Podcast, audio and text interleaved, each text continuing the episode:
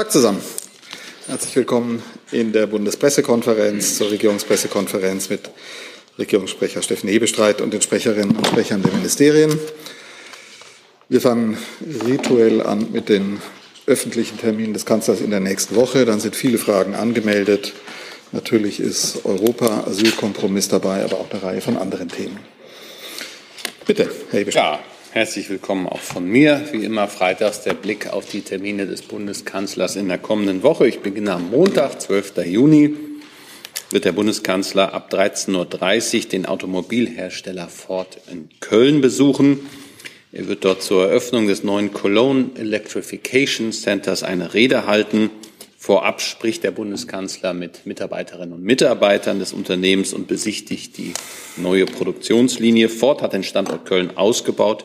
Dort werden europaweit Elektrofahrzeuge hergestellt und vorher auch entwickelt.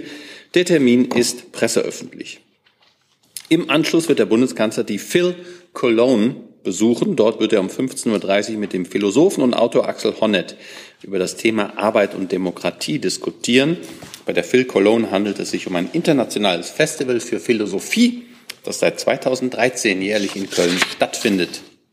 Abends wird der Bundeskanzler dann nach Paris weiterreisen und dort mit dem französischen Staatspräsidenten Emmanuel Macron sowie dem polnischen Staatspräsidenten Duda in Format des Weimarer Dreiecks zu einem Gespräch zusammenkommen.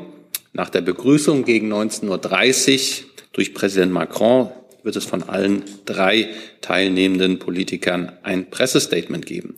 Beim gemeinsamen Abendessen werden voraussichtlich der russische Angriffskrieg auf die Ukraine, die anhaltende Unterstützung der Ukraine und die Vorbereitung für den im Juli stattfindenden NATO-Gipfel in Vilnius eine Rolle spielen.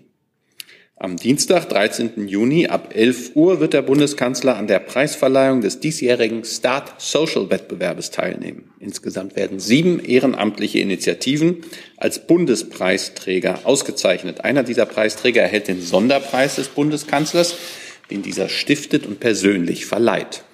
Der Bundeskanzler ist auch Schirmherr dieses Wettbewerbs. Start Social ist ein bundesweiter Wettbewerb zur Förderung des ehrenamtlichen sozialen Engagements. Kern des Wettbewerbs sind 100 Beratungsstipendien. Im Rahmen dieser Stipendien unterstützen Fachleute aus der Wirtschaft, dem öffentlichen Sektor und dem Non-Profit-Bereich ehrenamtliche Initiativen unterschiedlichster Art in ihrer Weiterentwicklung. Die überzeugendsten 25 Stipendiatenprojekte werden zur feierlichen Preisverleihung eingeladen. Die Verleihung findet ab 11 Uhr im Allianzforum am Pariser Platz statt. Dann kommen wir zum Mittwoch. Da haben wir einen Termin für alle Sport- und Fußballbegeisterten, denn dort äh, beginnt der Countdown sozusagen. Am Mittwoch, äh, kommenden Mittwoch wird es genau ein Jahr noch dauern, bis die Europameisterschaft im Fußball der Männer ähm, wie beende ich jetzt den Satz? Ich fange ihn nochmal an. Am Mittwoch in genau einem Jahr, am 14. Juni 2024, startet die Europameisterschaft 2024 der Fußball spielenden Männer. Wow, Deutschland ist Gastgeber. Der Bundeskanzler empfängt dazu am kommenden Mittwoch ab 9 Uhr im Bundeskanzleramt Bernd Neuendorf, dem DFB-Präsidenten, Philipp Lahm, den Turnierdirektor der Euro 2024, Heike Ulrich, die DFB-Generalsekretärin, Celia Sasic, die DFB-Integrationsbotschafterin und Special Advisor für die Euro 2024, sowie Bundesinnenministerin Nancy Faeser. Der Bundeskanzler, DFB-Präsident Neuendorf und die Bundesinnenministerin sowie Turnierdirektor Lahm werden kurze Statements für die Presse abgeben. Die Euro 2024 kann zu einem Heimspiel für Europa werden, zu einem Fest des Fußballs mit Fanbegegnungen aus allen Ländern Europas und hierfür wirbt auch die Bundesregierung. Deutschland wird sich als weltoffener Gastgeber präsentieren und zeigen, wie wichtig uns Werte wie Freiheit, Vielfalt, Teamgeist, Toleranz und Respekt sind. Für diese Werte des gesellschaftlichen Zusammenhaltes steht nicht nur der Fußball, sondern auch die Bundesregierung. Für die Euro 2024 mussten keine neuen Stadien gebaut werden und wir können auch auf die bestehende Infrastruktur und einen guten öffentlichen Personennahverkehr zurückgreifen. Die Bundesregierung freut sich schon jetzt auf eine tolle Fußball-Europameisterschaft hier in Deutschland mit vielen spannenden Spielen. Wir wollen sie zu einem Heimspiel für die Fans aus ganz Europa machen und hoffen natürlich auch auf ein gutes Abschneiden der deutschen Elf. Am Mittwoch nach diesem Fußballtermin um Bereits um 10 Uhr tagt das Bundeskabinett unter Leitung des Bundeskanzlers. Am Donnerstag, 15. Juni um 15 Uhr kommt der Bundeskanzler zu einer regulären Besprechung mit den Regierungschefinnen und Regierungschefs der Länder zusammen. Ohne der Diskussion vorgreifen zu wollen, kann ich Folgendes sagen. Natürlich wird die aktuelle Lage im russischen Krieg gegen die Ukraine eine Rolle spielen. Ein weiteres wichtiges Thema wird sicherlich die Migrations- und Flüchtlingspolitik werden. Dabei wird auch über den Stand der Gespräche der Bund-Länder-Arbeitsgruppe zu den Flüchtlingskosten berichtet werden. Darüber hinaus werden europapolitische Themen wie Fragen der Energieversorgungssicherheit und zum Ausbau erneuerbarer Energien erörtert. Weiterhin werden die nationale Sicherheitsstrategie und der Bereich der Verwaltungsmodernisierung mit dem Onlinezugangsgesetz und der Registermodernisierung Gegenstand der Gespräche sein. Im Anschluss der Besprechung findet wie gewohnt eine Pressekonferenz mit den Ministerpräsidenten Weil und Wüst statt. Wann genau sie stattfinden wird, auch das ist Tradition, wird sich dann entscheiden, wie lange die Gespräche dauern. Am Freitag, 16. Juli, nimmt der Bundeskanzler an der Gedenkstunde des Deutschen Bundestages aus Anlass des 70. Jahrestages des Volksaufstandes in der DDR vom 17. Juni 1953 teil. Die Gedenkstunde findet von 9 bis etwa 10 Uhr im Plenarsaal des Deutschen Bundestages statt. Anschließend wird der Bundeskanzler ebenfalls am Freitag die Luftverteidigungsübung Air Defender 23 besuchen. Auf dem Flieger Horst Jagel in Schleswig-Holstein wird er durch den Inspekteur der Luftwaffe in die größte Verlegeübung von Luftstreitkräften seit Gründung der NATO eingewiesen. Übungsziel ist unter anderem der sichtbare Beweis der schnellen Reaktions- und Verlade Verlegefähigkeit von Luftstreitkräften. Deutschland stellt dabei die logistische Drehscheibe. Neben dem Besuch einer statischen Waffenschau wird der Bundeskanzler Gespräche mit den Soldatinnen und Soldaten der Bundeswehr und anderen internationalen Besatzungen führen. Deutschland hat als Gastgeber bei Planung und Leitung von Air Defender 23 die Führung übernommen. Am Nachmittag wird es dort auch ein Pressestatement geben. Anschließend geht es zurück nach Berlin, denn dort wird um 16.30 Uhr der Bundeskanzler den Staatspräsidenten Kolumbiens, Gustavo Francisco Pedro Orrego, im Bundeskanzleramt empfangen. Im Mittelpunkt ihres Gespräches dürften die bilateralen und wirtschaftlichen Beziehungen, aber auch klimarelevante Themen stehen. Nach dem Gespräch ist für circa 17.30 Uhr eine gemeinsame Pressekonferenz geplant. Und dann zum letzten Termin, den ich Ihnen ankündigen kann. Am Samstag, 17. Juni, Ab 11 Uhr nimmt Bundeskanzler Scholz an der Gedenkveranstaltung der Bundesregierung zum 70. Jahrestages des Volksaufstandes vom 17. Juni 53 in Ostberlin und in weiten Teilen der ehemaligen DDR teil. Er wird eine Rede halten und anschließend gemeinsam mit den Repräsentanten der anderen Verfassungsorgane am Mahnmal für die Opfer des Volksaufstandes auf dem Friedhof Seestraße 92 in Berlin in Klammern Wedding einen Kranz niederlegen. Soweit die Termine des Bundeskanzlers in der kommenden Woche. Vielen Dank, Herr Hebestreit. So, um das zu ordnen, würde ich sagen, ähm, knüpfen wir jetzt nicht gleich an die Termine, die Fragen zu den größeren Komplexen, zu denen ich jetzt mal rechnen würde, EU, Asylkompromiss, Ukraine, Energie und vielleicht auch die Themen äh, Ukraine Air Defender. Aber ich glaube, es gibt Fragen zu den, also konkrete Fragen zu den Terminen mit Fußballspielenden oder philosophierenden Männern. Herr Jung. Ja, nun eine einfache Frage, Herr Hebestreit gegebenenfalls Herr Keil, werden denn Gesetze, Bürger- oder Freiheitsrechte eingeschränkt für die UEFA-Europameisterschaft äh, nächstes Jahr wie bei der FIFA-WM 2006? Weil da gab es ja Vorgaben der FIFA, die Deutschland umgesetzt hat. Also ich wüsste jetzt aus dem Stand nicht, welche Vorgaben das sein sollten. Die sozusagen deutsche rechtliche Maßstäbe kann man nicht durch Verträge mit der FIFA äh, verschieben. Äh, selbstverständlich gibt es Sicherheitsmaßnahmen zu einer solchen, äh, einem solch großen Turnier, äh, zu dem Menschen aus aller Welt oder aus ganz Europa anreisen, aber dadurch werden keine Rechte beschränkt, sondern Menschen geschützt vor Gefährdung ähm, und insofern steht da für uns Sicherheit im Vordergrund, aber ich sehe jetzt hier keine Beschränkungen und ähm, auch keine Vereinbarungen dahingehend.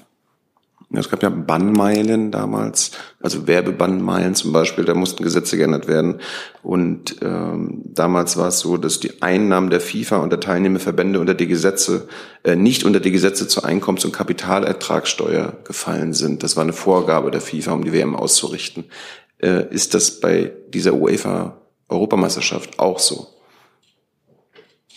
Also wird die UEFA und die Teilnehmerverbände auch befreit von der Einkommens- und Kapitalertragssteuer? Ich weiß nicht, ob das BMF das beantworten kann, aber steuerrechtliche Fragen kann ich Ihnen nicht fürs BMI beantworten. Ich kann mich dazu jetzt nicht äußern, nicht zu steuerlichen Einzelfällen. Hey Leute, diese Folge wird diesmal präsentiert von unserem Partner, äh, äh, Partnern, der Junge Naiv Crowd. Tausende Menschen, die uns jeden Monat mit Geldgeschenken beglücken. Danke dafür und jetzt geht's weiter. Wenn Ihnen etwas bekannt wird, interessiert uns eine Nachlieferung. So, weitere Fragen zu den angekündigten Terminen vor Ort und so weiter sehe ich jetzt nicht. Dann würde ich sagen, schließen wir einfach an und kommen zunächst mal zu dem Komplex ähm, EU-Asylkompromiss. Alles, was sich darum rankt. Thilo Jung fängt an. Frau Sassen, wie äh, zufrieden ist das Auswärtige Amt mit diesem Asylkompromiss? Herr Jung, da kann ich es äh, mir leicht machen, ausnahmsweise, und auf die Äußerungen der Außenministerin gestern verweisen, die sich äh, am Rande ihrer Lateinamerika-Reise zu, dem, äh, zu der erzielten Einigung geäußert hat. Und vielleicht gebe ich ansonsten ab an Herrn Kall, der bei den Verhandlungen ja dabei war und die ähm, Innenministerin, die ja die Verhandlungen geführt hat, äh, begleitet hat. Ja, Frage richtete sich jetzt konkret ans Auswärtige Amt und es gibt in der Tat eine lange Erklärung. Bitte, Nachfrage. Herr Beschrott, äh, welche Ziele hat denn die Bundesregierung? Die, hat, die Bundesregierung hat ja eigene Ziele äh, für ein Kompromiss, der, wo, die waren im Koalitionsvertrag festgehalten, auch in, in der Regierung selbst. Welche Ziele wurden denn mit diesem Kompromiss, welche Ziele wurden denn mit diesem Kompromiss erreicht? Also warum man zugestimmt hat jetzt. Der Bundeskanzler hat das gestern in Rom noch mal deutlich gemacht. Er wurde dazu ja auch in der Vergangenheit mehrfach befragt. Ähm, das bisherige System, Asylsystem in Europa hat nicht mehr funktioniert seit der Flüchtlingsproblematik, die wir in den Jahren 2015, 2016 miteinander erlebt haben. Und es äh, ist ein wichtiger Schritt gestern gelungen, nämlich eine gemeinsame, auch solidarische Lösung ähm, in dieser Frage hinzukriegen, die vielen Dingen gerecht wird, ähm, sowohl den Anrainerstaaten des Mittelmeeres, die mit einer massiven Flüchtlingswelle konfrontiert sind, Flüchtlingszuströme, die sich massiv äh, verstärkt haben in den letzten Monaten. Andererseits, und damit auch nicht alleingelassen werden wollen, andererseits, dass wir natürlich auch ähm, es nicht akzeptieren wollen, dass unregistrierte Flüchtlinge durch Europa reisen, sondern dass wir da zu ordentlichen Verfahren zurückkommen. Wir haben einen Solidaritätsmechanismus jetzt ähm, erstmal miteinander verhandelt, der auch äh, eine, eine Lösung anbietet. Und trotzdem, es ist ein Kompromiss, äh, gab es manche ja auch bittere Pille zu schlucken. Ähm, die Bundesregierung hat eine Protokolle. Ich kann Mikro mehr. Oh, so, die Bundesregierung hat eine Protokollerklärung abgegeben. Da geht es insbesondere um den Schutz von Familien mit minderjährigen Kindern, die in solchen Verfahren sein können. Ähm, und wir sind zuversichtlich, dass sich das im Trilog mit dem Europäischen Parlament und ähm, der EU-Kommission noch, ähm, noch bewerkstelligen lässt, dass womöglich da eine Veränderung, eine Verbesserung errungen wird. Aber die Bundesinnenministerin und auch verschiedene Ministerinnen und Minister der Regierung haben ja schon deutlich gemacht, dass es ein Wert ist, dass sich Europa jetzt zu einer gemeinsamen Haltung ähm, zusammengefunden hat. Und ähm, das ist kein kleiner Schritt, aber wie gesagt, es gab auch manche bittere Pille zu schlucken. Ja. So, jetzt gibt es mehrere Nachfragen. Wir fangen bei Ihnen an, bitte. Gabel, Neue Berliner Redaktionsgesellschaft, eine Frage ans Familienministerium.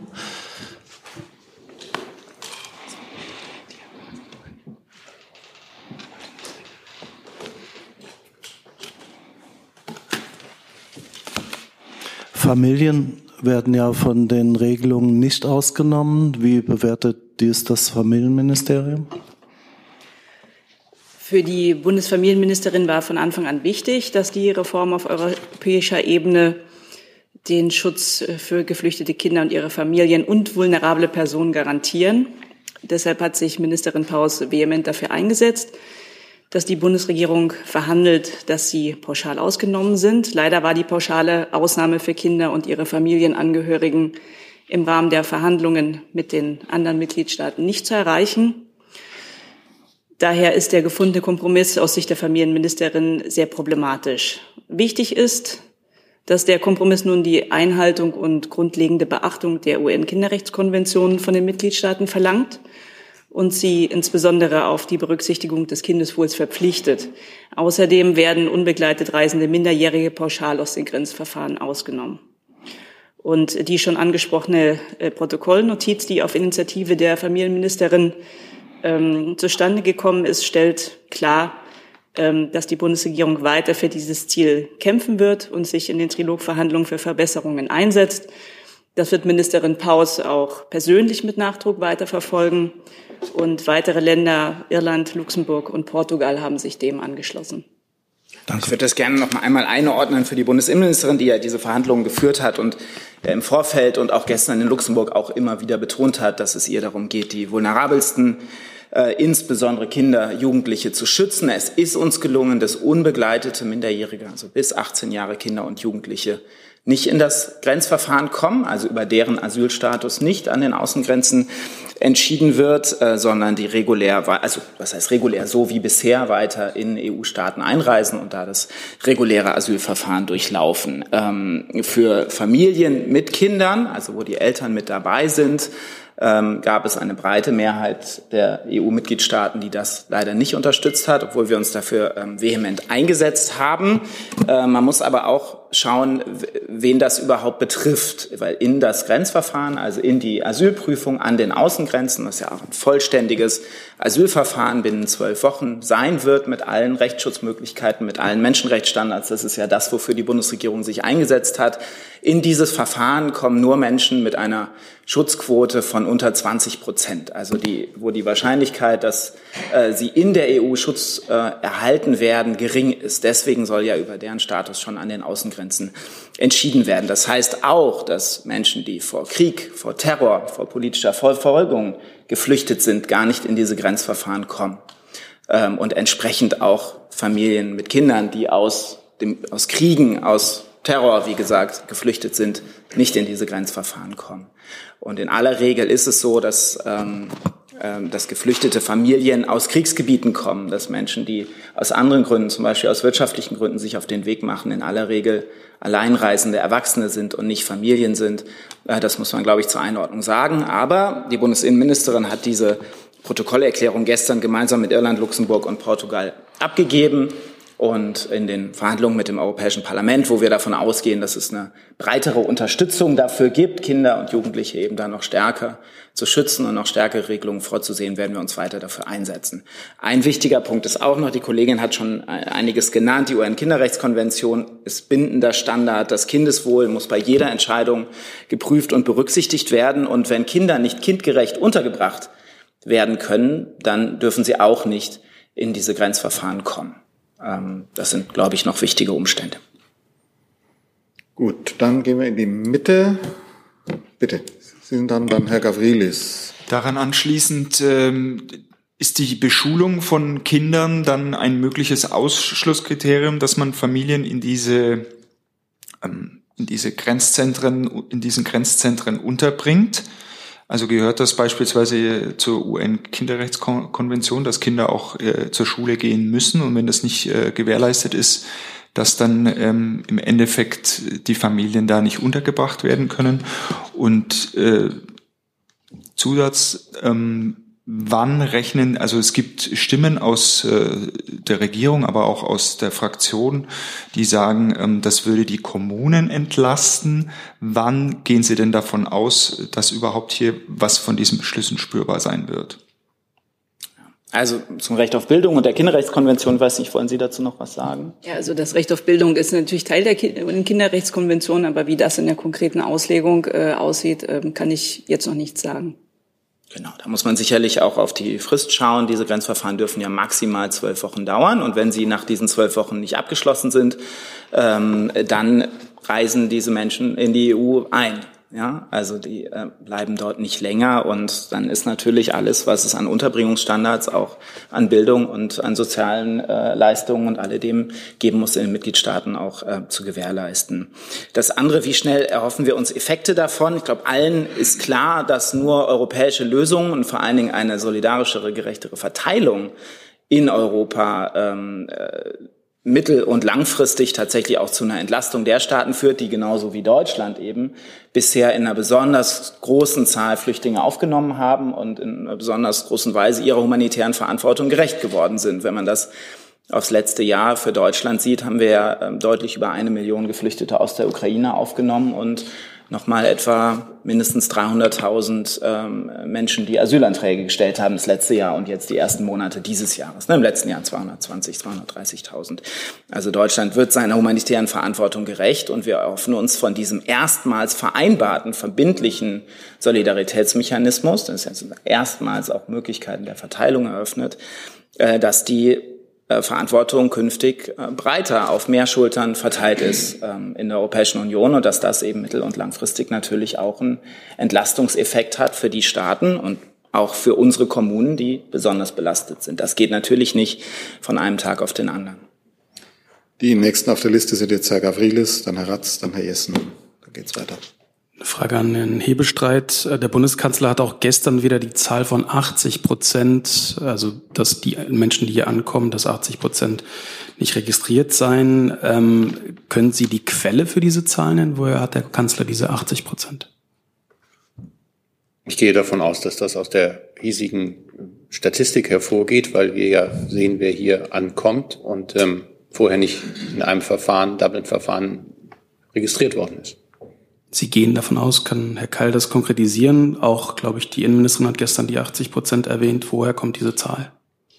Also ich gehe davon aus, dass es die sogenannten Eurodac-Treffer sind, also ob jemand in der europäischen Datenbank schon registriert wurde oder eben nicht. Und äh, im Moment, hat, darauf hat Herr Bestreit ja hingewiesen, funktionieren die alten Dublin-Regeln nicht mehr, waren dringend reformbedürftig.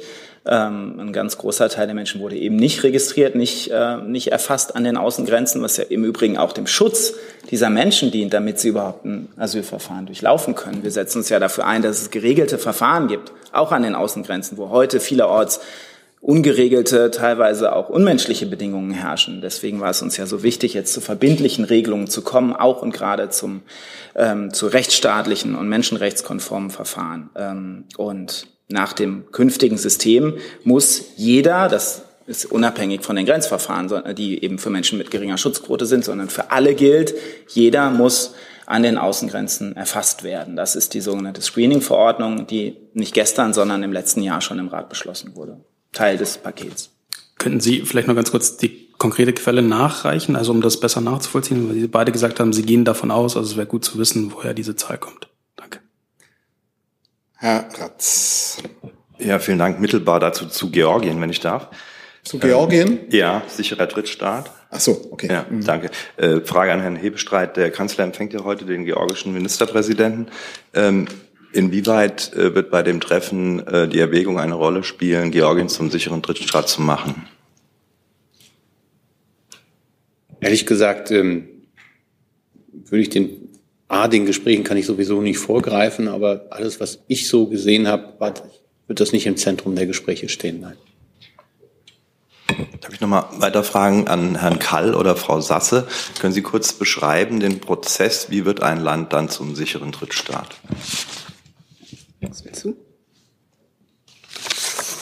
Ja, also ähm, gestern in den Verhandlungen sichergestellt, dass es da keine nationalen Alleingänge geben kann, sondern es ähm, aufgrund von EU-Abkommen, sichere äh, Drittstaaten, EU-Abkommen mit dem jeweiligen Staat äh, festgestellt werden können und dass es dafür klare äh, rechtliche Regeln gibt, ähm, insbesondere die Anerkennung der Genfer Flüchtlingskonvention und der Standards der Genfer Flüchtlingskonvention in diesen Staaten. Dann kann die EU mit Drittstaaten Abkommen schließen. Herr Jessen, dann Herr Scholke, dann Herr Jung. Ja. Jetzt, jetzt. Ähm, Herr Haufe, da ja offenkundig geworden ist, dass mindestens durch eine der drei Koalitionsparteien ein tiefer Riss in der Frage äh, geht, ähm, wie bewertet der grüne Vizekanzler die Einigung? Ja, der Vizekanzler hat sich heute dazu geäußert. Ich kann das gerne noch mal wiedergeben. Er spricht davon, dass das ein Kompromiss ist, der dem durchaus ein hartes Ringen und schwere Abwägungen vorausgegangen sind. Ähm, trotzdem ist es wichtig, dass die EU zusammengefunden hat. Und er sagt, es ist gerade in einer Zeit, in der wir als Union zusammenstehen müssen, äh, ein Wert. Also diese Einigung ist ein Wert. Ich zitiere weiter. Ich habe hohe Achtung vor denen, die aus humanitären Gründen zu anderen Bewertungen kommen. Ich hoffe, Sie sehen auch, dass es Gründe gibt, dieses Ergebnis anzuerkennen. Ich mache aber keinen Hehl daraus, dass der Kompromiss ein sehr schmerzhafter ist. Vor allem, weil Familien nicht pauschal von den problematischen Grenzverfahren ausgenommen werden. Ich hoffe sehr, dass im Trilogverfahren noch Verbesserungen erreicht werden können. In jedem Fall bleibt es unsere Aufgabe, weiter für Humanität zu kämpfen aber ohne den Einsatz Deutschlands wäre das Ergebnis ein schlechteres. Und er fügte dann hinzu, denn wir dürfen uns nichts vormachen. Die Lage an den, Außengrenzen, an, der, an den Außengrenzen ist seit Jahren ein Elend. Andere Staaten fahren einen restriktiveren Kurs und die Gefahr, in Nationalismen zurückzufallen, ist groß. Und das macht es gewiss nicht besser. Das hat der Minister so geäußert. Sie können das auch auf dem Twitter-Kanal des BMWK nachlesen. Ja, danke. Nachfrage an Herrn Kall. Ähm, aus dem Europaparlament wird kritisiert, Deutschland habe es zugelassen, dass in Bezug auf sichere Drittstaaten es gar nicht mehr darum allein gehe, ob ein Staat als sicherer Drittstaat gelistet sei, sondern dass äh, Bewerber im Einzelnen nachweisen müssen, dass für sie persönlich keine sichere Situation gegeben sei. Trifft diese Kritik zu? Wenn ja, warum hat Deutschland dem zugestimmt? Ich glaube, da geht es um zwei Punkte, wenn ich Ihre Frage richtig verstehe. Das eine ist die Frage, was muss ein Staat für Kriterien erfüllen, damit die EU mit diesem Staat ein Abkommen schließen kann, dass es als sicherer Drittstaat anerkannt wird. Wie gesagt, da geht es insbesondere um die Einhaltung von Menschenrechten, um die Einhaltung der Genfer Flüchtlingskonvention mit all den Rechten und Garantien, die dazugehören, ähm, insbesondere dem Verbot, Menschen äh, dorthin zu schicken, wo ihnen ähm, politische Verfolgung, wo ihnen ähm, Folter und ähnliches droht. Das ist das eine, also was Staaten erfüllen müssen. Das andere, was ja in jedem Asylverfahren eine Rolle spielt, ist die Frage der individuellen Verfolgung des jeweiligen Menschen, der jeweiligen äh, Person und der Asylgründe. Aber das ist ja etwas, was in jedem Asylverfahren ganz gleich, wo es geführt wird, eine Rolle spielt. Danke. Dann ist Herr, dann haben wir jetzt Herrn Jolka. Ja, auch eine Frage an Herrn Kall beziehungsweise zwei Fragen. Gibt es in Ihrem Haus eine Prognose, also um wie viel Prozent oder in welchem Umfang wird sich der Zustrom von Flüchtlingen nach Deutschland reduzieren, wenn diese neue Regelung in Kraft tritt? Und äh, eine zweite Frage, Wissensfrage, ähm, außer Syrien, wie viele Länder oder welche Länder haben eine, oder Leute aus diesen Ländern haben eine Anerkennungsquote über 20 Prozent? Welche Länder das sind, über 20 Prozent? Also es sind, äh, sagt alle Kriegsgebiete ähm, deutlich, deutlich über 20 Prozent. Da reden wir über Anerkennungsquoten von 80, 90 Prozent. Insbesondere bei Syrien, auch bei Afghanistan ist die äh, Anerkennungsquote sehr hoch. Das können Sie den Statistiken des BAMF entnehmen, wo die Schutzquote jeweils ähm, angegeben ist. Ähm, ich kann Ihnen, äh, weil man Migrationsströme nie vorausberechnen kann und prognostizieren kann, wenn Sie sich allein an die Entwicklung des Ukraine-Krieges, äh, des russischen Angriffskrieges äh, erinnern oder auch an andere Migrationsbewegungen, die kann man nie prognostizieren, nie vorhersehen. Äh, das kann auch das UNHCR oder IOM, die internationalen Organisationen nicht. Ähm, deswegen kann ich eine, sowas nicht anstellen. Aber wie gesagt, was ich vorhin gesagt habe, bisher trägt Deutschland schon in einem sehr großen Maße humanitäre Verantwortung für Geflüchtete in Europa. Und jetzt gibt es erstmals auch verbindliche Verteilmechanismen. Und äh, der sogenannte Fair Share, also der Anteil, den Deutschland zu tragen hat, ist 21,56 Prozent. Also gemessen an der Bevölkerungszahl und an der Wirtschaftskraft misst sich der Verteilschlüssel und dass sozusagen die Prozentzahl, nach der Deutschland ähm, verpflichtet ist, dann nach den künftigen EU-Regeln Geflüchtete aufzunehmen. Sie sagt 21,56 Prozent. Und äh, wie hoch ist es jetzt im Moment? Bisher gibt es keine verbindlichen Verteilsysteme. Nee, es gibt einen freiwilligen Solidaritätsmechanismus. Äh, ich glaube, insgesamt etwa 10.000 Menschen haben einmal vereinbart, freiwillig äh, zu übernehmen im Rahmen von Relocation, die äh, im Wesentlichen aus Seenot gerettet worden sind. Da ist Deutschland ja einer der Staaten, die freiwillig, insbesondere Italien, aber auch andere Mittelmeereinrainer unterstützen und einen verbindlichen Solidaritätsmechanismus, so nennt sich ja letztlich die europäische Verteilung, gibt es bisher nicht. Aber de facto gibt es doch eine, eine Zahl. Das, das kann ich Ihnen nicht nennen, ähm, aber das können Sie ja den Zahlen entnehmen von Eurostat und den amtlichen Statistiken. Herr Jung, dann Herr Gavrilis nochmal und dann schlage ich vor, wechseln wir das Thema. Herr, Herr Karl, Sie hatten ja nochmal betont, dass äh, unbegleitete Minderjährige nicht eingesperrt werden. Warum hat denn die Ministerin dafür gestimmt, dass begleitete Kinder, begleitete Minderjährige eingesperrt werden können? Herr Jung, ein bisschen, ein bisschen Wortwahl ähm, auch ganz gut. Also mit eingesperrt und Haft, das ist für Kinder, Minderjährige nicht zulässig, nur in absoluten Ausnahmefällen, wenn die, wenn die Eltern inhaftiert sind, weil sie beispielsweise eine Gefahr für die öffentliche Sicherheit darstellen, dann dürften auch Kinder mit in Hafteinrichtungen, ansonsten nicht. Ähm, das ist auch ganz ausdrücklich geregelt. Ähm, überhaupt darf Haft nur im absoluten Ausnahmefall in diesen ähm, Aufnahmezentren herrschen. Es sind Freiheitsbeschränkungen sind möglich, um Menschen dort zu identifizieren, auch für das Screening und für die Grenzverfahren, aber es sind keine Freiheitsentziehungen möglich. Deswegen muss man da tatsächlich darauf achten, dass man auch präzise bleibt. Und äh, das ist der Bundesregierung sehr, sehr wichtig. Wie gesagt, auch gegenüber vielen europäischen Mitgliedstaaten, ähm, die einen restriktiveren Kurs fahren, haben wir uns sehr dafür eingesetzt, dass es diese rechtlichen Standards gibt.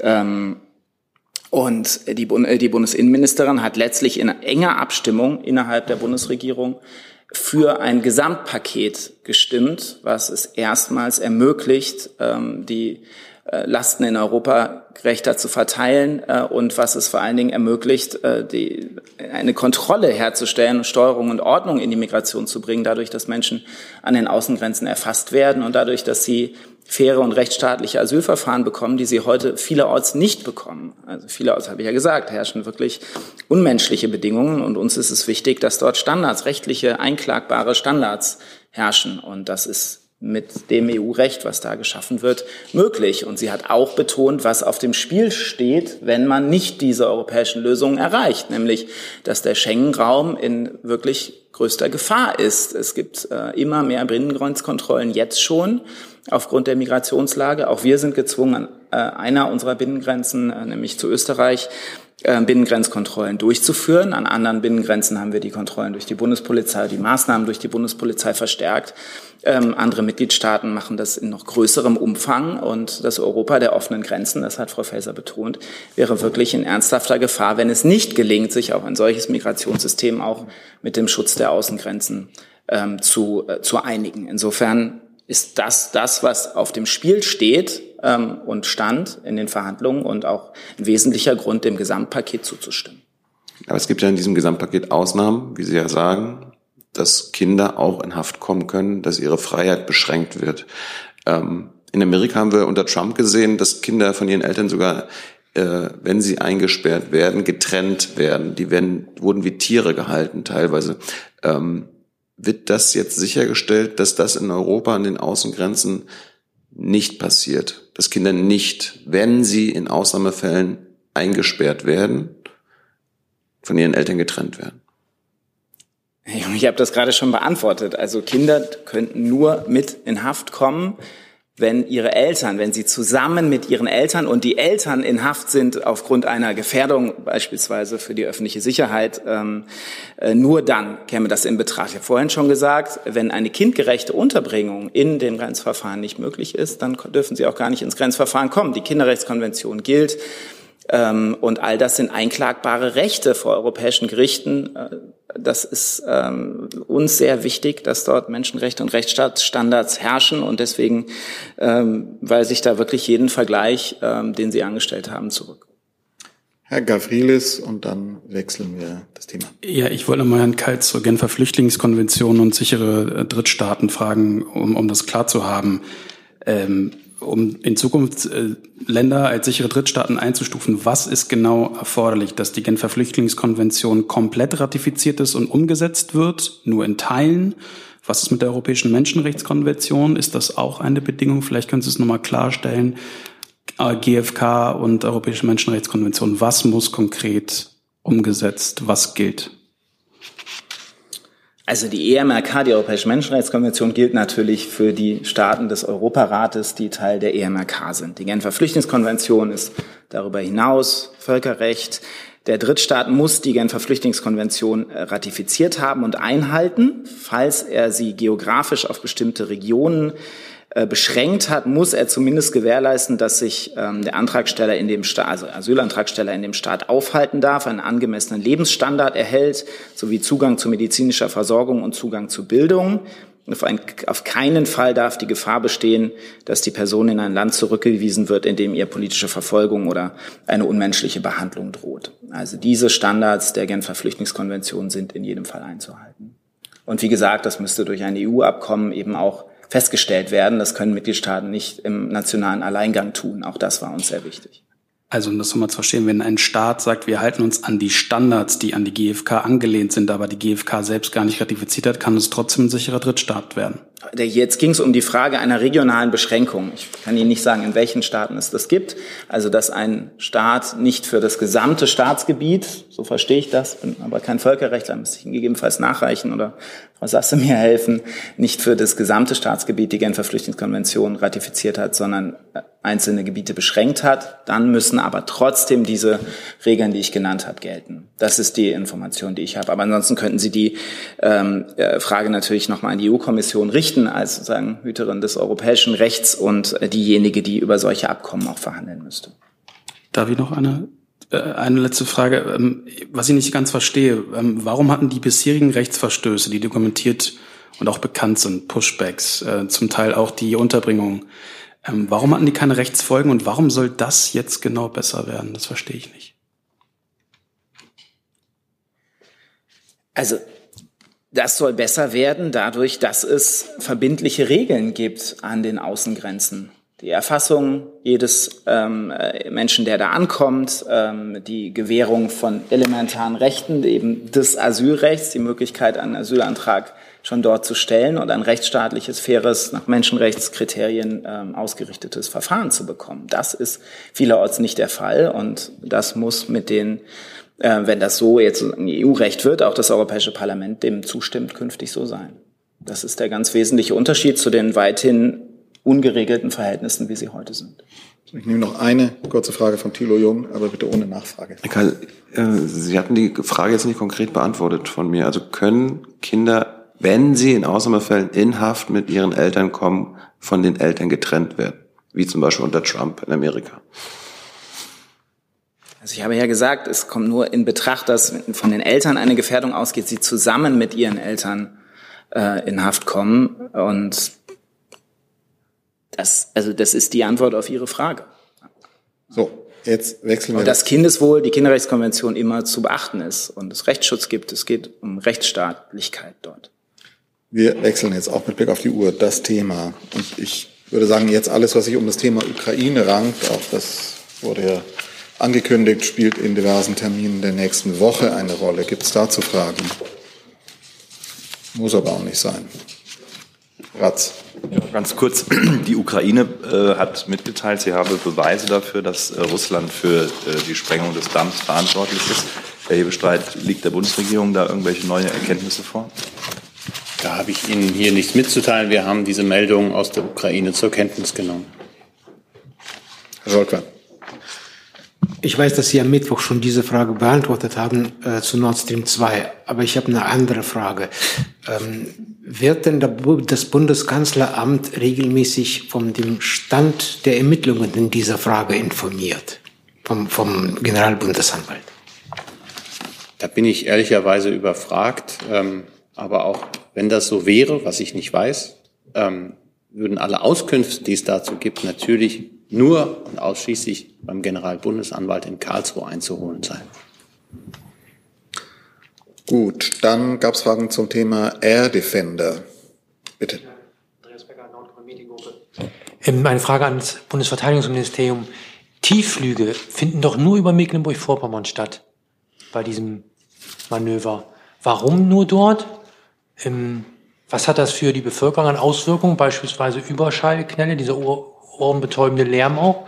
Und die dritte Frage ist, ähm, können Sie was zu den Kosten sagen? Der ähm, Inspekteur der Luftwaffe hat gesagt, zu den Kosten könne man nichts sagen, aber mich würde zumindest der, der Modus interessieren, wie diese Kosten umverteilt werden oder wer daran auch beteiligt wird an diesen Kosten. Vielen Dank. Ähm für die, für die Frage. Die ersten beiden Fragen, da müsste ich ähm, Sie äh, bitten, sich vielleicht auch an die Luftwaffe zu wenden. Ähm, grundsätzlich gelten ähm, die gleichen Regeln wie im Normalbetrieb. Ähm, die, das sind ja wirklich sehr operative Einzelfragen, die Sie da haben. Das wäre ähm, dann eine Frage, die sich an die, die beiden ersten Fragen, die sich an die Luftwaffe richten. Bei den Kosten lässt sich zum jetzigen Stand ähm, sagen, dass natürlich Übungskosten auch mit dem Einzelplan 14 ähm, im Verteidigungsetat grundsätzlich mit abgedeckt werden und in welcher Höhe und wie sich das im Einzelnen Einzelnen dann regelt, das wird man dann nach der, nach Durchführung der Übung sagen können. Okay. Dann war, an, Herr Scholper, ich rufe nochmal auf, weil das vorher angekündigt war und möglicherweise auch mehrere Fragen gibt um den Themenkomplex Energie, Gebäude, Energiegesetz.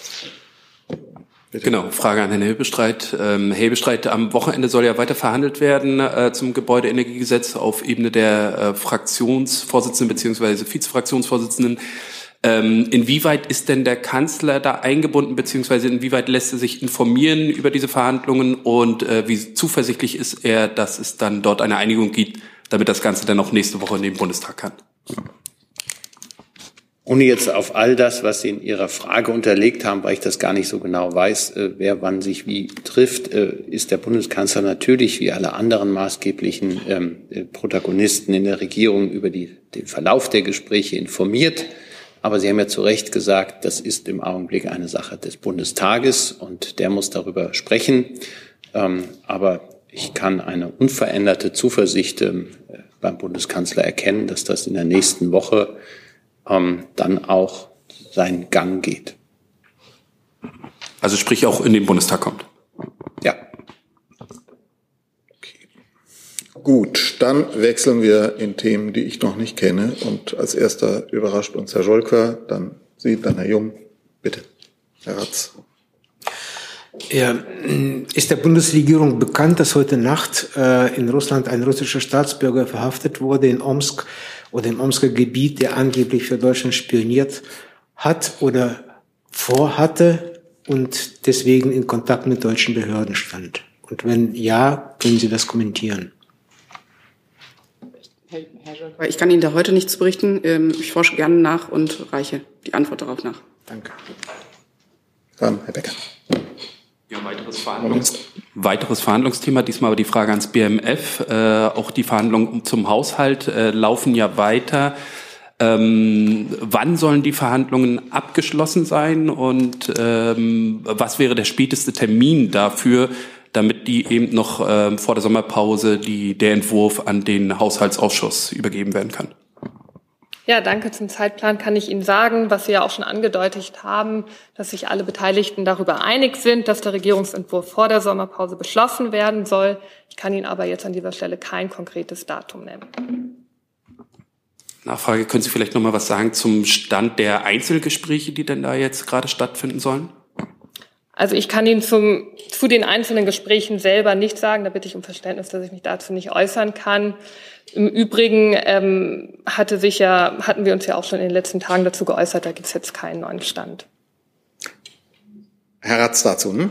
Bitte. Also zum Thema Haushalt an das BMF. Es gibt äh, Berichte, wonach Herr Lindner die regionale Wirtschaftsförderung kürzen will von 56 auf 53 Millionen. Ist das korrekt? Auch dazu kann ich mich nicht äußern. Das ist auch eine Einzelmaßnahme, die jetzt eben noch Gegenstand der regierungsinternen Abstimmung ist. Insofern kann ich dazu nicht etwas sagen. Nachfrage an das Wirtschaftsministerium. Was hält der Minister von solchen Überlegungen?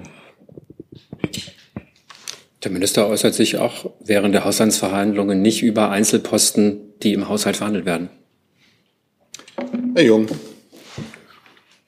Ja, Thema Musikbranche Rammstein. Ähm, Herr Hebestreit, äh, verfolgt der Kanzler die aktuelle Berichterstattung über die ähm, das System der Anbahnung in der Musikbranche, über das sogenannte Row Zero. Ähm, die Familienministerin hatte sich ja schon geäußert, was sie für eine Veränderung in der Musikbranche erwartet. Ist das für den Kanzler selbst ein Thema? Viele wissen ja, dass der Bundeskanzler ein exzessiver Zeitungsleser ist und er liest nicht nur den politischen Teil und die erste Seite, sondern auch ähm, die Kulturseiten und vieles andere. Insofern ist das ein Thema, das auch er in den letzten Tagen ähm, intensiv verfolgt hat. Allerdings ähm, hat er sich dazu bisher mit Wortmeldung zurückgehalten, was auch daran lag, dass es bei den Pressekonferenzen, die wir hatten in den letzten Tagen, keine Rolle gespielt hat. Ähm, Sie können sich aber vorstellen, dass das ähm, Vorwürfe sind, die dort erhoben werden, die äh, aufgeklärt gehören ähm, und ähm, natürlich die ein oder andere Frage dann auch an diese Musikgruppe stellen. Und ich habe das Gefühl, diese Fragen werden gestellt und jetzt muss man abwarten, wie die Antworten lauten. Herr Jessen. So, Nachfrage, bitte. Es soll ja nach Berichten äh, nicht nur um diese eine Band gehen, sondern ein System dahinter stecken in der gesamten äh, Musikbranche. Ähm, hält denn der Kanzler Veränderungen für angemessen und notwendig. Die Familienministerin hat ja schon äh, Veränderungen eingefordert. Wie, wie sieht das der Kanzler? Ich glaube, die Debatte, die Sie ansprechen, die beginnt ja jetzt gerade und ich habe auch das Gefühl, dass das innerhalb der Branche zu diskutieren sein wird. Und ähm, ich glaube, diese Diskussion sollten wir jetzt abwarten, bevor wir da eigene Forderungen erheben. Die äh, Familienministerin hat äh, sich dazu geäußert, auch sehr konkret äh, mit Blick auf äh, die eine Musikgruppe. Aber sicherlich gibt es auch das ein oder andere ähm, weiterhin zu diskutieren. Aber das würde ich jetzt im Augenblick erstmal bei der Branche lassen, dass sich dort die Diskussionen zu führen sind. Und es geht ja auch darum, nicht nur eine Verdachts, äh, sondern es muss erhärtet werden können, ähm, was ich jetzt auf das Allgemeine, was Sie ansprechen, ähm, was da Usus sein soll oder so, nicht auf den konkreten Fall. Da sind ja die Verdachtsmomente zumindest, ähm, gibt es ja viele, die das behaupten, dass es so geschehen sei. Und äh, es gab ja dieses YouTube-Video oder es gab YouTube-Videos. Hat sich der Kanzler, der ja gerne Zeitung liest, auch mal ein oder zwei YouTube-Videos zu diesem Thema angeschaut?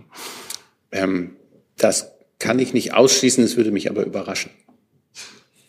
Herr Essen. Ja, ich möchte die Frage nochmal direkt ans Familienministerium äh, richten. Äh, Frau Paus hat ja gesagt, sie erwartet äh, Änderungen in der Branche, unter anderem sie eine Einladung zum Beitritt das, äh, in das Bündnis gemeinsam gegen Sexismus ausgesprochen. Gibt es da schon Reaktionen und in welchem Zeitraum erwartet die Ministerin, dass diese Veränderungen eintreten? Zum Zeitraum hat sie keine Erwartungen, aber der Bundesverband der Konzert- und Veranstaltungswirtschaft hat sich am Dienstag äh, äh, bereit, also hat am Dienstag erklärt, er werde wie von Frau Paus vorgeschlagen, äh, dem Bündnis gegen Sexismus beitreten. Mhm. Ähm, erwartet die Ministerin generell eine Art, sagen wir, Selbstregulierung äh, der Branche oder ähm, ist sie der Auffassung, dass es, wenn das nicht funktioniert, man dann eben mit Gesetzen, Verordnungen agieren müsse? Also dazu kann ich Ihnen sagen, dass ähm, die Ministerin der Auffassung ist, dass Künstler und Veranstaltungen eine Verantwortung gegenüber ihrem Publikum haben. Es geht um Rücksicht und darum, Grenzen zu respektieren. Sexuelle Übergriffe kommen in allen Lebenslagen vor. Auch auf Festivals und Konzerten treffen sehr viele Menschen an einem Ort aufeinander. Dabei können Alkohol und Drogen die Hemmschwelle bei Tätern senken und Opfer orientierungslos machen. Das ist nicht neu, aber es ist wichtig, dass in der aktuellen Debatte darüber geredet wird, wie gerade junge Menschen besser geschützt werden können. Gut, ich sehe keine weitere Fragen. Doch, eine haben wir noch, bitte. Genau.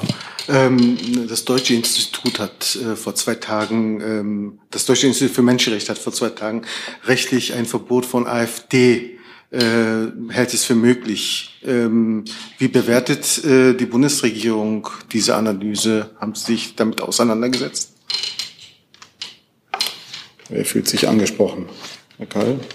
Also das ist nichts, was wir von hier aus bewerten. Ist ein Parteiverbot hat ja nach dem Grundgesetz sehr, sehr hohe Voraussetzungen, kann nur durch das Bundesverfassungsgericht ähm, auf Antrag von Verfassungsorganen, wenn ich das richtig im Kopf habe, festgestellt werden. Also das ist nichts, was wir von hier aus bewerten, wie das Bundesamt für Verfassungsschutz, ähm, Teile der AfD, ähm, insbesondere jetzt zuletzt auch die Jugendorganisation beobachtet und aus welchen Gründen. Darüber hat das Bundesamt für Verfassungsschutz informiert, aber das hat nichts mit einem Parteiverbot zu tun und würden wir jetzt auch nicht näher von hier kommentieren. Hierzu? Also dann nehmen wir noch eins, zwei Fragen. Bitte. Frage nochmal an den Herrn Hebestreit. Ihr Kollege Wolfgang Büchner hatte am Montag auf die Frage, was die hohen Umfragewerte für die AfD angeht, gesagt, wir machen gute Politik und wenn die Menschen ähm, die sehen, dass wir gute Politik machen, werden die Sorgen um die AfD auch geringer werden.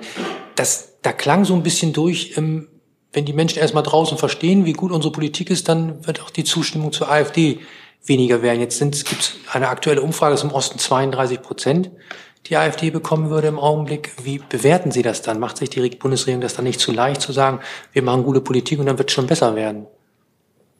Ich glaube, ich möchte mich dazu gar nicht genauer einlassen. Ich finde, der Kollege Büchner hat wichtige Hinweise gegeben. Wir sind im Augenblick in einer Situation, die von vielen Umbrüchen und Unsicherheiten geprägt ist, die uns alle miteinander beschäftigen. Das ist einerseits der Krieg in der Ukraine, äh, den Russland vom Zaun gebrochen hat, mit all den Auswirkungen. Das ist das andere der Klimaschutz, der klimaneutrale Umbau unserer Wirtschaft, äh, Klimaschutz, der jetzt auch für viele so konkret wird, dass er in ihren Heizungskeller rückt und äh, in ihre Garage hineinreicht und anderes.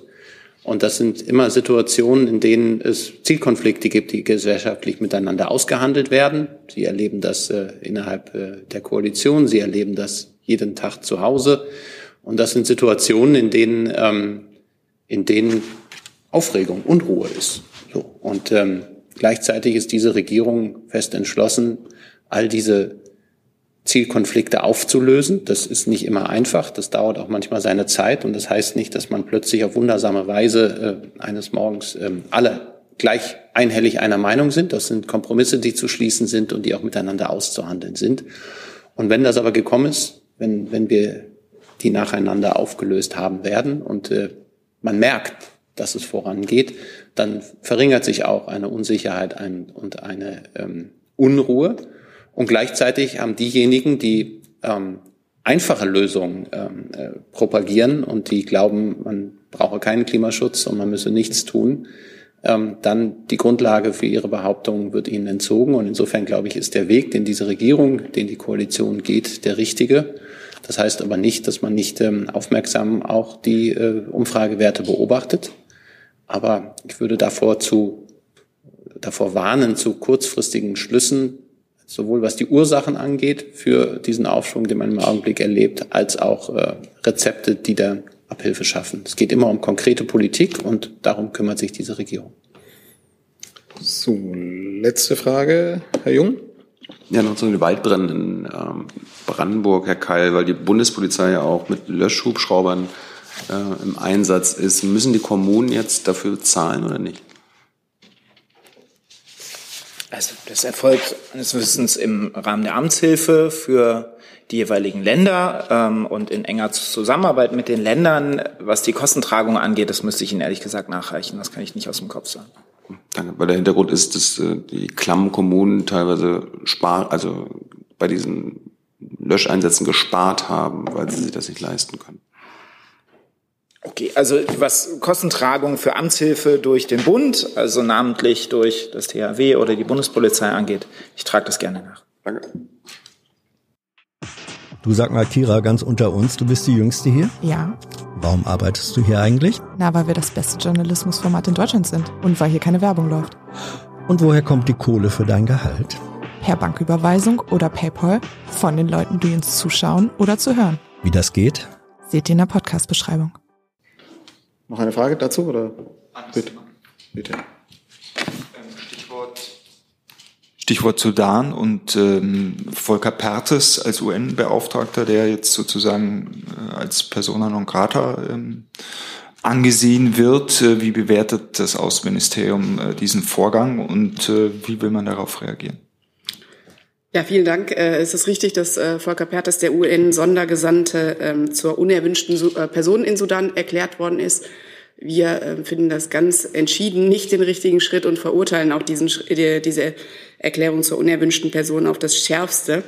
Herr Pertes hatte sich ja seit Beginn ähm, der Kämpfe, seit Ausbruch der Kämpfe sehr ähm, mit sehr viel Energie und Leidenschaft für einen Waffenstillstand eingesetzt. Ähm, für, auch für den Schutz von Zivilisten äh, und auch für humanitäre Zugänge, sodass ähm, der notleidenden Bevölkerung vor Ort auch geholfen werden kann. Und all das wird natürlich äh, jetzt äh, konterkariert, indem er, ähm, indem er zur Persona non grata erklärt worden ist. Ähm, die internationale Gemeinschaft, das möchte ich an dieser Stelle äh, sagen, aus, einschließlich der Bundesregierung, steht weiterhin voll und ganz hinter Herrn Pertes und seinen Bemühungen. Und in den letzten äh, äh Tagen haben auch äh, der UN-Sondergesandte und äh, die Länder der Friends of Sudan-Gruppe, das ist ein Zusammenschluss von Ländern, äh, die Sudan unterstützen, noch mal sehr deutlich öffentlich gesagt, ähm, dass sie Herrn Pertes und seine Bemühungen äh, ähm, unterstützen. Ich verweise da auch gerne nochmal auf die Erklärung dieser Friends of Sudan-Gruppe. können wir Ihnen auch gerne nochmal übersenden. Herr Jung, Herr Jessen, wer fängt an? Wahrscheinlich. Ja, dann fange ich mal an. Ähm, was bedeutet das denn aber für die äh, konkreten Weiterarbeitsmöglichkeiten von Volker Pertes? Ich habe es immer so verstanden, wenn ein Staat sagt persona non grata, ähm, dann kann diese Person dort, in dem Kontext zumindest, nicht mehr weiterarbeiten. Ist das so ähm, oder ist es, hm, ist es anders? Also Herr Pertes behält natürlich sein Amt. Äh, er, ist, er hält sich im Moment nicht in Sudan auf, wird aber sein Amt weiterhin ausüben, und zwar aus, aus dem Nachbarland äh, Kenia. Er unterstützt von dort aus ähm, den, die Bemühungen, die in Jeddah ja laufen, um die Konfliktparteien wieder an einen Tisch äh, zu bekommen und äh, zu, zu, einem Waffenstillstand auch in Sudan ähm, zu kommen. Und er unterstützt auch in Addis Abeba und in New York ähm, die Bemühungen, die dort laufen. Also er ist weiterhin vollumfänglich engagiert, aber eben nicht mehr in Sudan, sondern von einem anderen Ort aus. Herr Jung, erledigt. Damit sind wir am Ende dieser Regierungspressekonferenz und ah, da gibt es noch einen Nachtrag von dem vom Bundesverteidigungsministerin. Ja, vielen Dank. Äh, ich würde gerne noch eine Empfehlung mit auf den Weg geben. Wir widmen uns ja jede Woche äh, den aktuellen Themen in unserem Format ähm, nachgefragt. Und da werden wir heute noch eine Folge veröffentlichen mit dem Herrn Generalleutnant Katz. Ähm, er ist der kommandierende Offizier für Air Defender 23 und da wird es sicherlich auch um Tiefflugfragen gehen. Also vielleicht ist das nochmal eine Empfehlung auf bundeswehr.de nachzuschauen und da mal reinzuhören. Danke Ihnen. So, damit sind wir am Ende der Pressekonferenz und für einige wahrscheinlich auch am Ende der Woche. Danke.